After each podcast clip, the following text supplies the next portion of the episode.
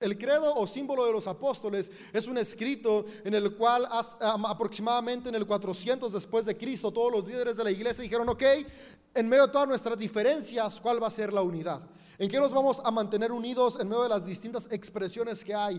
ellos llegaron a la conclusión de que para poder tener una relación con Dios necesitamos estas cosas, tener la creencia y la certeza de que hay un Dios creador todopoderoso que nos ama como un Padre. Tenemos que tener la certeza en nuestro corazón que ese amor se vio manifestado en la persona de Jesucristo, que vino, murió por nosotros, resucitó, hoy reina y volverá.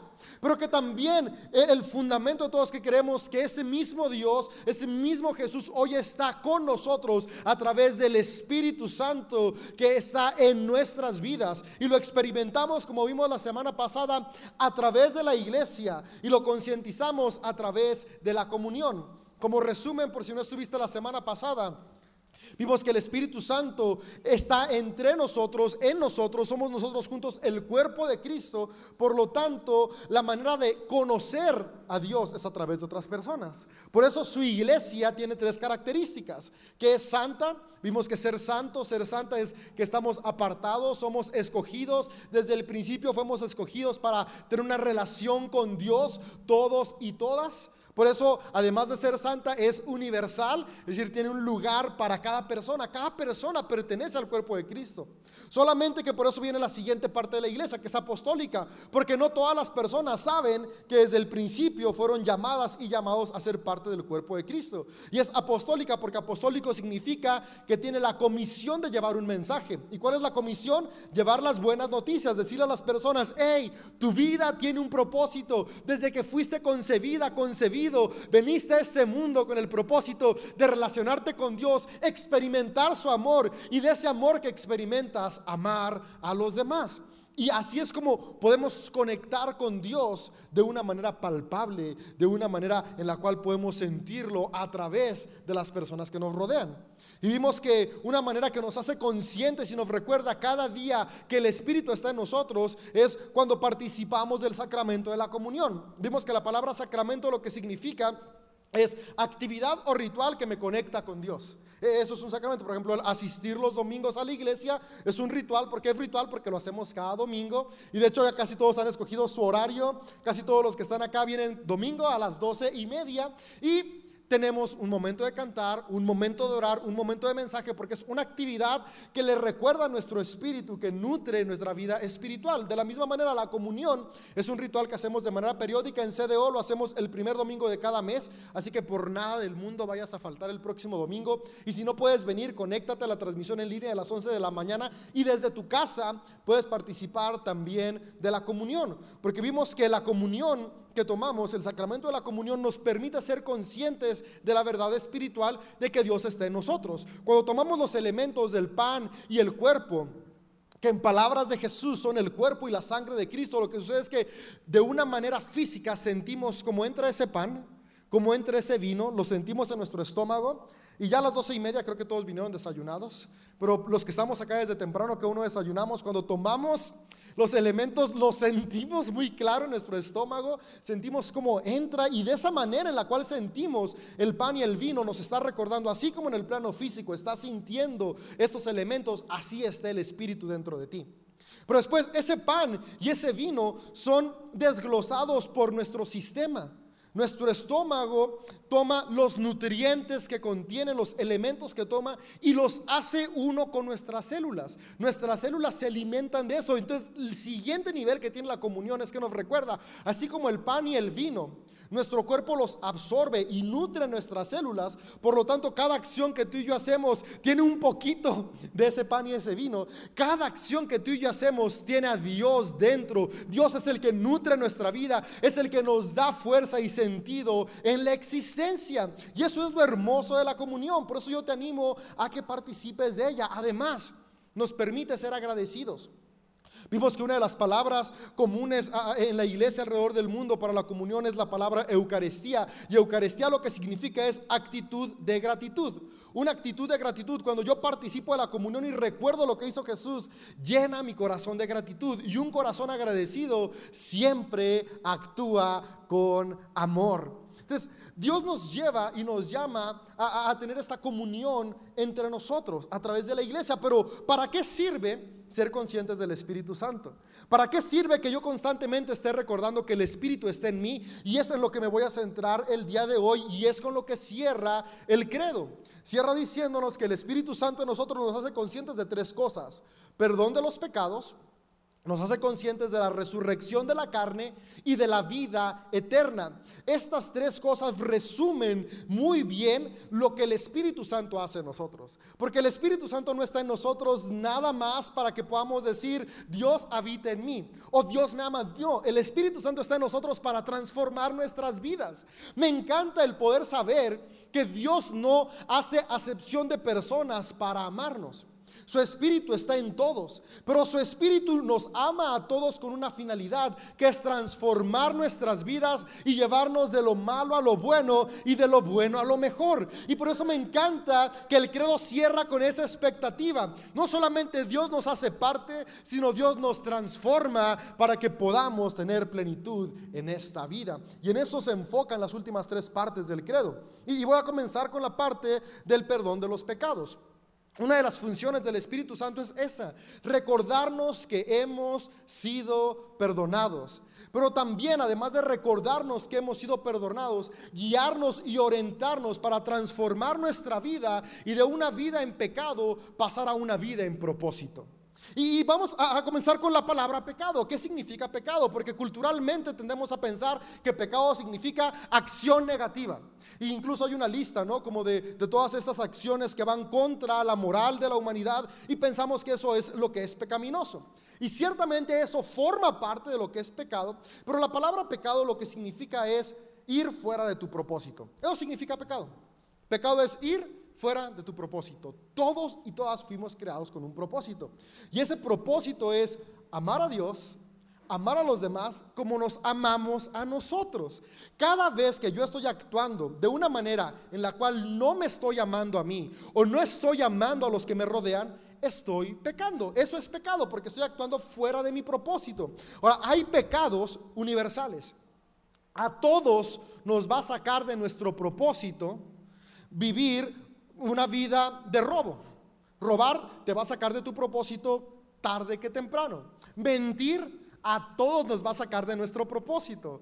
Matar a todos nos va a sacar de nuestro propósito.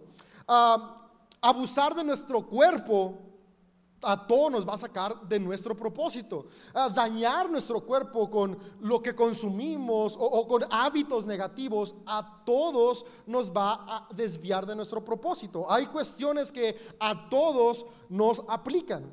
Pero también hay cuestiones individuales que nos desvían de nuestro propósito y por eso Dios es un Dios personal, porque cada uno tiene un propósito específico sobre el propósito general que es amar a otros y amarnos a nosotros, tenemos propósitos específicos. Por eso me gusta mucho cómo Pablo habla sobre el cuerpo, eh, sobre la iglesia como un cuerpo miembros de un mismo cuerpo con distintas funciones específicas. Dios hay personas que las dotó desde el principio con la habilidad de enseñar y son maestros y maestras, tanto en la iglesia como en las escuelas, muy necesarias. Gracias a hombres y mujeres con la vocación de la educación es que podemos aprender. Pero al mismo tiempo Dios dotó a personas con el don y la habilidad de cocinar. Y gracias a ellos podemos probar platillos que endulzan nuestro paladar. Gracias a ellos podemos disfrutar del pan. Acá está alguien que Dios le dio el don de hacer el mejor pan de San Pancho. Y, Dios nos da habilidades y propósitos que juntos construyen la sociedad. Cuando tú y yo nos desviamos de ese propósito personal, estamos pecando, nos estamos yendo fuera. Por eso es importante que podamos ser conscientes del Espíritu Santo, porque hay propósito individual al cual yo no te puedo decir, yo no puedo llegar y decirte, ay Florecita, yo creo que tú debes hacer esto. No, es algo que nuestra voz interior nos habla y por eso me encanta cómo los padres de la iglesia se refieren al Espíritu Santo. En los primeros siglos, cada vez que los padres de la iglesia escribían sobre el Espíritu Santo, lo llamaban nuestra conciencia. La conciencia humana, esa voz interior que tenemos dentro, que nos guía, que nos habla, que, nos nos dice tanto cuando nos equivocamos como hacia dónde caminar, es nada más y nada menos que el Espíritu mismo de Dios en nosotros hablándonos. Y me encanta porque eso nos permite darnos cuenta que el Espíritu siempre ha estado en nosotros. Solamente que como no somos conscientes que es Dios mismo hablándonos, la tendemos a ignorar. Pero todos tenemos conciencia desde que nacimos. A veces pensamos, ¿y, ¿y cuando uno es consciente? Yo puedo ver en mis hijas que desde chiquitas son conscientes. Tengo dos princesas hermosas, Eleonor y Amelia. Eleonor tiene dos años y ocho meses. Amelia tiene un año y dos meses. Mis hijas ya saben cuando se equivocan. Eleonor, eh, ya, ya, en la noche, ahorita que hace frío, ya no pueden salir al patio. Ellas quieren a salir al jardín a jugar. Y les digo, no, no, ya hace frío, ahorita ya no pueden salir. Pero como estamos en la sala, eh, está la puerta que hace el patio. De repente Eleonor abre la puerta y cuando volteo y la veo, lo primero que dice es, fue mi hermana. Porque algo dentro de ella ya le dijo, lo que hiciste no está bien, escúdate la conciencia. Y, después ve mi mirada como de, Eleonor, yo te vi. Ni siquiera tengo que decir nada, pero ya reconoce y, ok, papi, la verdad fui yo. La conciencia ya le está hablando a ella, la está guiando a caminar hacia su propósito. Pero me asombra que también mi hija de un año y dos meses ya es consciente de su conciencia. Vaya la redundancia. Porque cuando ella también hace algo que está fuera de las reglas de la casa, se va y se mete abajo de la mesa del comedor. Cada vez que yo veo a Amelia abajo del comedor es, ya hizo algo. O ya se comió una galleta fuera de tiempo. O ya agarró un dulce fuera de tiempo. O se quitó los zapatos. Amelia ama andar descalza. Pero ahorita yo no puedo permitirle que ande descalza porque ya hace mucho frío. Y ella cuando menos se acuerda, cuando ve que yo o mi esposa se descuidan, se quita las babuchas o las pantuflas, como le llames, son sinónimos, se quita los calcetines y quiere andar descalza. Y en cuanto me ve, lo que hace es va y se mete abajo de la mesa, así como mi amor, no desapareces. O se tapa la cara, ¿no? Esa idea de los niños que cuando se tapan y no te ven, piensan que tú tampoco los ves.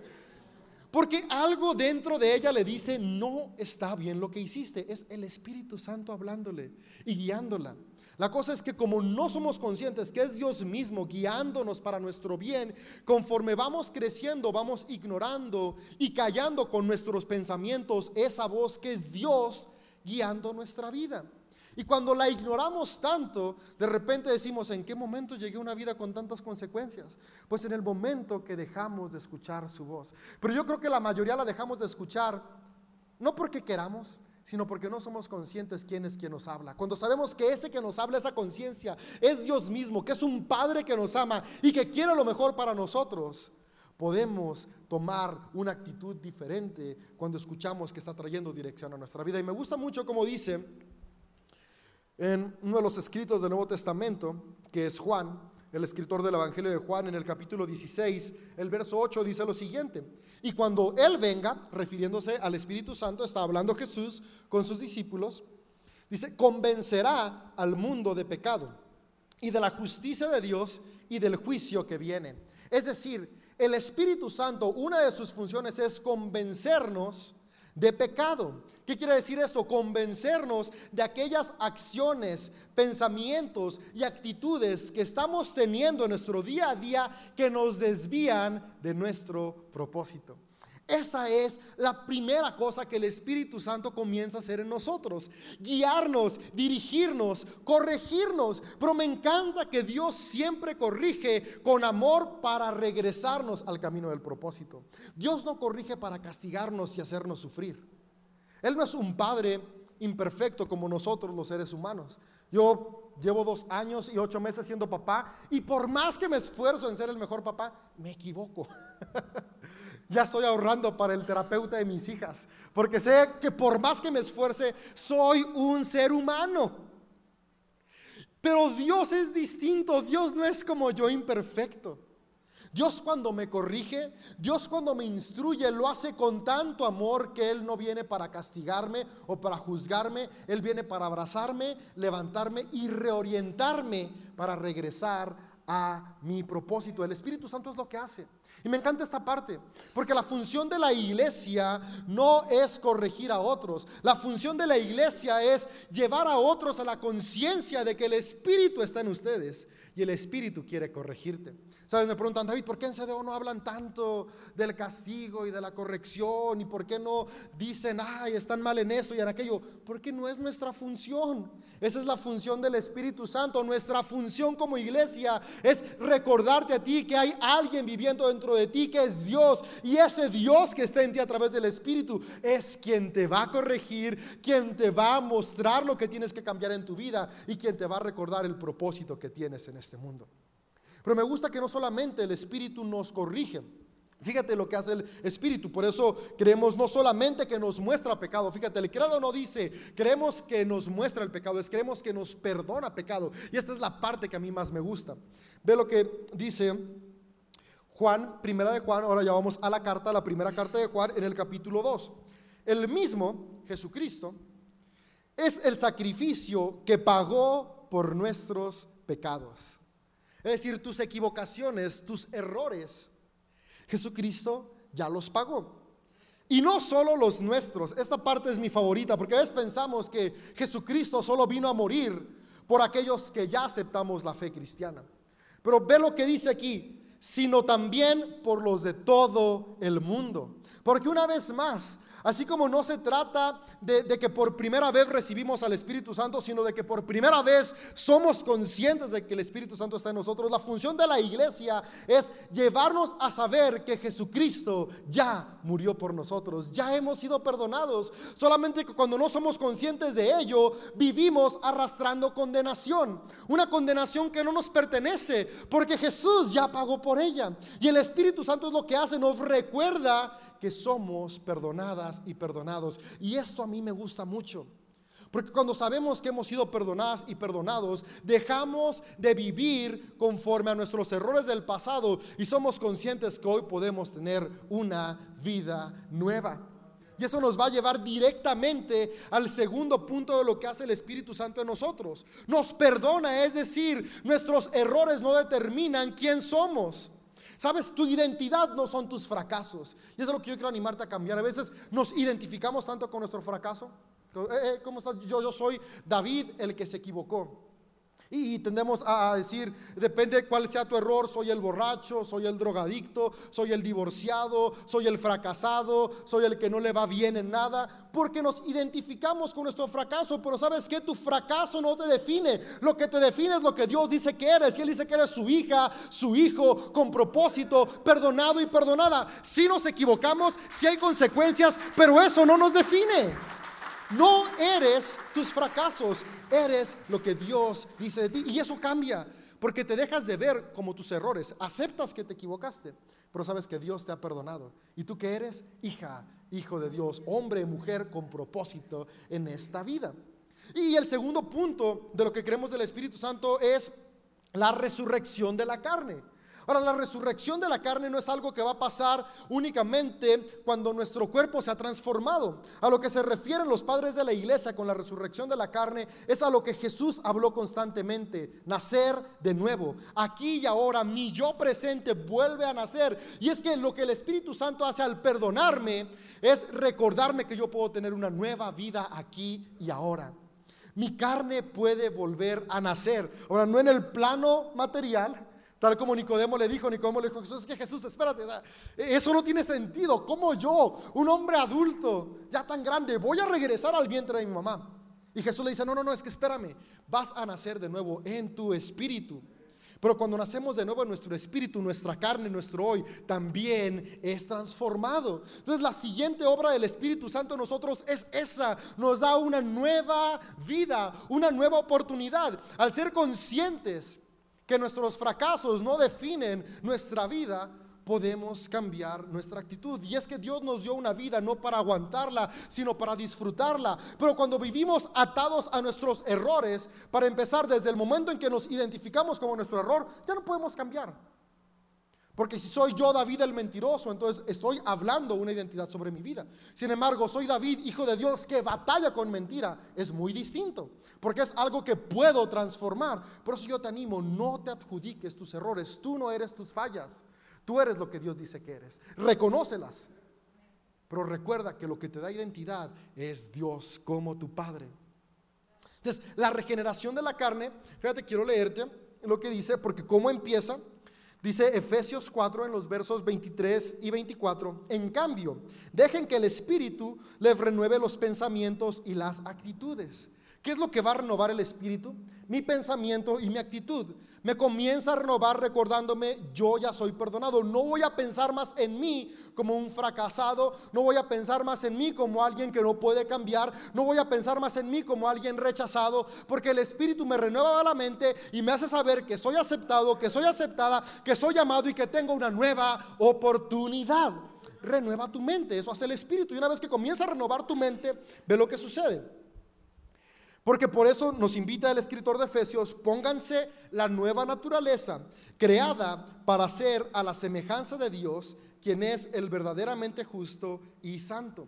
Nuestra naturaleza, tú y yo fuimos creados para ser como Dios. Pero cuando dejamos de escuchar esa voz interior que es su espíritu, comenzamos a actuar fuera de nuestro propósito. Pero ese mismo espíritu siempre ha estado ahí. Y cuando lo volvemos a escuchar, podemos regresar al propósito que tú y yo tenemos, que cuál es parecernos cada vez más y más a nuestro Padre. ¿Y quién es nuestro Padre? Es Dios. ¿Y qué es Dios? Dios es amor. Es decir, cuando somos conscientes podemos ir encaminando nuestra vida a amarnos y amar a otros cada vez más, tal como Cristo lo hace. Y esto me lleva a mí mucho a pensar cómo se ve entonces esta resurrección de la carne, cómo se ve esta nueva vida que Dios nos ofrece se ve a través de los frutos del amor en nosotros, es decir, el fruto del Espíritu. Me gusta como dice Gálatas, el fruto del Espíritu es amor. Ya ya lo he dicho en otros mensajes que he dado atrás que hubo un error de puntuación y por ahí los que estaban haciendo algunas traducciones pusieron el fruto del Espíritu es dos puntos, amor, alegría, paciencia y, y es como de, a ver, ¿es un fruto o son muchos frutos? Y la cosa es que lo que el autor estaba escribiendo es, el fruto del Espíritu es amor, dos puntos. Porque si el Espíritu Santo es Dios mismo y Dios es amor, lo que Dios produce en nosotros es amor. Pero la pregunta que todos nos hemos hecho es, ¿cómo es el amor de Dios? ¿Cómo ama Dios? Y el autor de Gálatas nos dice, ese fruto que tú vas a dar, que es uno solo, que es el amor, como tú lo puedes experimentar, es de la siguiente manera. Lo que hace es que te lleva a tener una vida de alegría, una vida de paz, de paciencia, de gentileza, de bondad, de fidelidad, de humildad y control propio.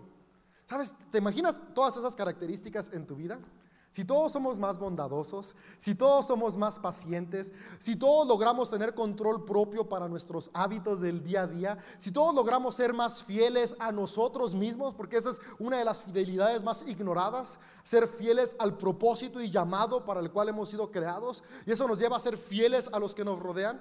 Si somos más bondadosos, Qué vida tan distinta. Y esa es la resurrección de la carne que Dios quiere traer a cada uno de nosotros, en el aquí y en el ahora. Que pasemos de ser personas egoístas, de personas infieles, de personas sin autocontrol, de personas que no aman, a en esta vida resucitar nuestra carne a ser personas que aman. ¿Y cómo se ve ese amor? Con alegría, con paciencia, con fidelidad, con control propio y con las demás maneras que especifica Gálatas 5, 22 y 23. Esa es la resurrección que Dios desea traer a nosotros. Y cuando tú y yo experimentamos eso, en definitiva la vida es mejor.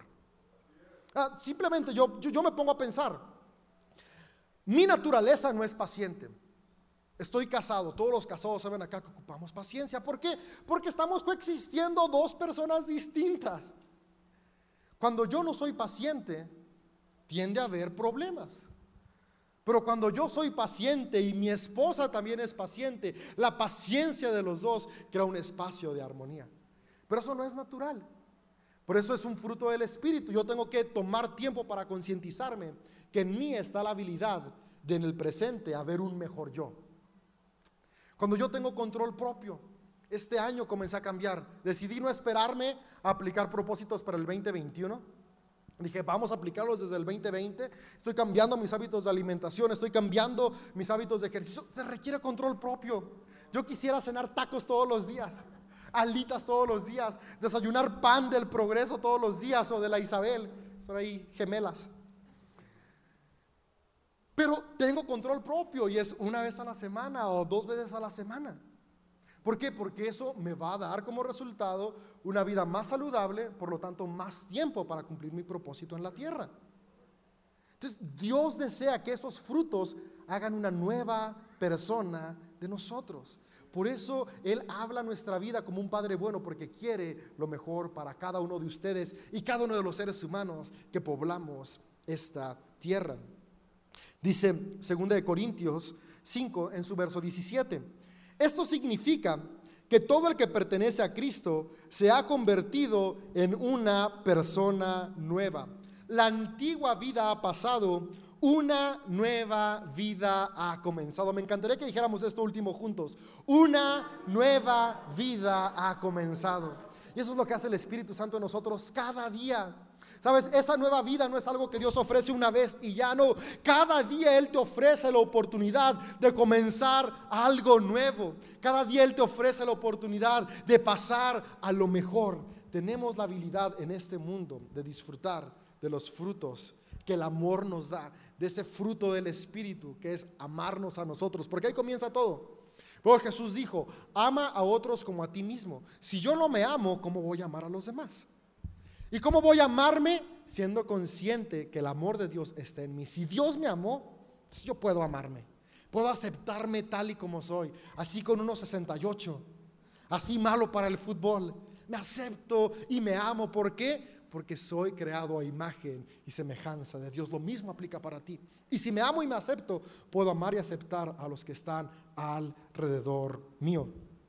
Y eso nos lleva a la siguiente parte resucitamos en esta vida. ¿Por qué? Porque es importante que seamos conscientes que en esta vida estamos sembrando para la siguiente vida. Por eso es importante que tú y yo seamos conscientes que somos seres eternos. Y el credo cierra diciendo que creemos en la vida eterna. ¿Y qué es la vida eterna? Ser conscientes. El Espíritu Santo nos hace conscientes que fuimos creados a imagen y semejanza de Dios.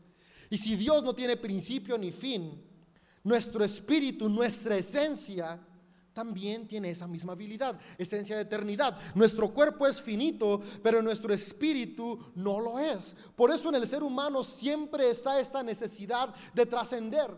Por eso hemos creado edificios tan grandes que esperamos que perduren por siglos. Por eso tú y yo tratamos de hacer cosas en esta vida con la cual seamos recordados cuando ya no estemos acá. Porque está esa necesidad de eternidad. Porque fuimos creados a imagen y semejanza de Dios. Pero cuando tú y yo somos conscientes de esa eternidad, que no solamente es algo efímero mientras tenemos vida en esta tierra, sino que hay algo más, actuamos de manera distinta. Porque si esta vida lo es todo, no importa si me esfuerzo o no me esfuerzo, al cabo se va a acabar y ya. Pero si soy consciente que hay eternidad en mí, puedo sembrar en el presente con una expectativa del futuro. Si soy consciente que hay eternidad en mí, puedo construir con más amor relación con los que me rodean, para en el futuro aún tener mejores relaciones. Si soy consciente que hay eternidad en mí, hay una expectativa que me mueve y me motiva cada día a conocerme, a amarme y que ese amor me lleve a conectar con el Creador y amar a la creación que Él ha hecho, que es eterna también. Hay eternidad en nosotros. Y cuando somos conscientes de esa eternidad, nuestras acciones toman un rumbo completamente distinto. Fíjate, hablando de eternidad, me encanta cómo lo dice Pedro. La primera carta de Pedro en su capítulo 1, versículo 3 dice lo siguiente, que toda la alabanza sea para Dios, el Padre de nuestro Señor Jesucristo. Es por su gran misericordia que hemos nacido de nuevo, es decir, hemos sido conscientes de esta nueva oportunidad de vida que tenemos aquí. Pero fíjate lo que dice, porque Dios levantó a Jesucristo de los muertos, vivimos con gran expectación. Ahora, ¿cuál es la gran expectación que tenemos? Lo dice Juan 10. Les doy vida eterna y nunca perecerán. Esa es la expectativa. Nuestro cuerpo va a perecer, pero nuestro espíritu es eterno. Hay más, hay mucho más que hacer, hay mucho más tiempo para amar, hay mucho más tiempo para ser transformados. Nadie puede quitármelas. Esta parte me encanta decir a las personas. Tus decisiones no pueden quitar a Dios de ti. Porque mi Padre me las ha dado y Él es más poderoso que todos. Nadie puede quitarlas de la mano del Padre. Esto me da mucha esperanza.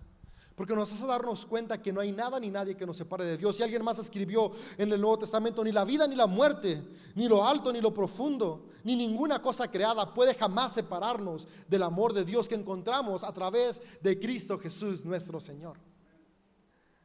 Porque no hay nada que nos pueda separar de Dios. Pero no se trata solamente de no estar separados de Dios, se trata de ser conscientes de que estamos con Dios y estamos diseñados para estar siempre con Él. Y eso cambia nuestra manera de vivir. Cierro leyéndote Juan 17. Juan dice, y la manera de tener vida eterna es conocerte a ti. Porque si hoy soy consciente que hoy estoy sembrando para el mañana después de esta vida, creo que nuestras acciones cambian y estoy dispuesto a amar más. ¿Y cómo voy a ser consciente de eso? A través de Jesús.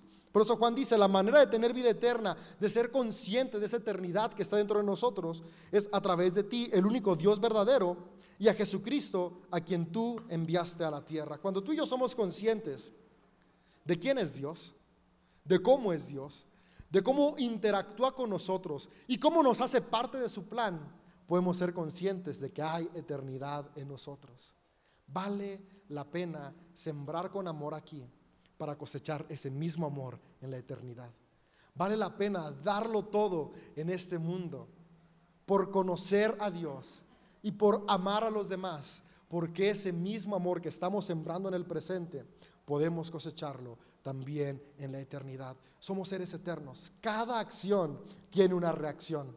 Recuerda, si te equivocaste, hay perdón.